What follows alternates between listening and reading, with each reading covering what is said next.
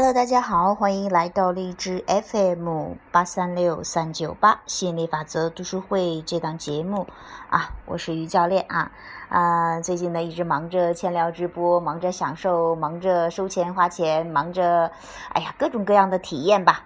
那这会儿呢啊，终于终于终于很有冲动，也很有空跟大家去在这里去。啊，这个吸引力法则读书会这档节目跟大家去继续学习亚伯拉罕的吸引力漩涡。那今天学习的标题叫做“寻找、召唤或成为完美的伴侣”。接着问道：“你们会建议我们怎样去寻找完美的伴侣呢？”亚伯拉罕回答说。为了找到你们所谓的完美的伴侣，你必须先让自己成为完美的伴侣。也就是说，你持续发出的振动频率必须符合你想要的伴侣。你看到或经历过那些不怎么完美的关系，这给你很好的机会去决定并调整你心目中完美的关系应该是什么样子。因此，你要专注于一段关系中有哪些你想要的特质，以便训练你的振动频率符合你的愿望。当你指出在一段关系中你不喜欢的事物，或者记得过去关系中发生了哪些不愉快的事件，或看到电影里彼此亏待的恋人，你就在不知不觉中把你的振动调整成跟想要的关系完全不同的频率。走错了方向就很难回头。如果一直以来想到两个人的关系就让你觉得孤独、气愤、担忧、失望，那你就得不到梦寐以求的关系。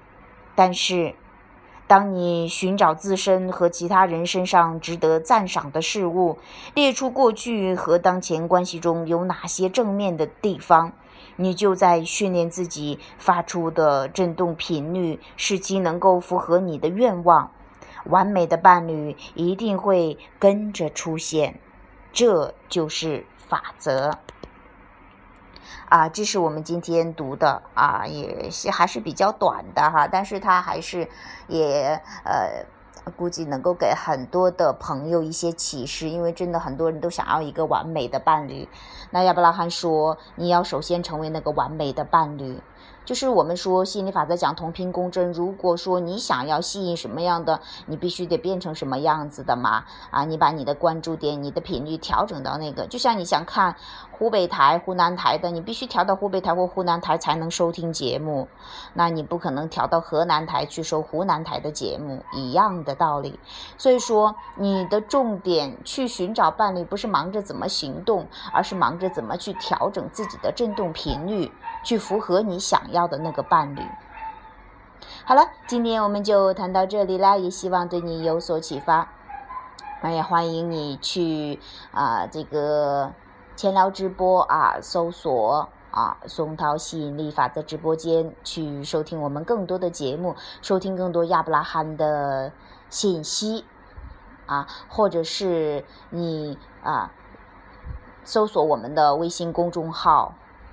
松深圳松涛吸引哈，就是啊首字母 S Z S T X Y S Z X T S Y 去啊找到我们的公众号，那上面可以直接链接的有直播间，还有更多的很棒的精彩的内容。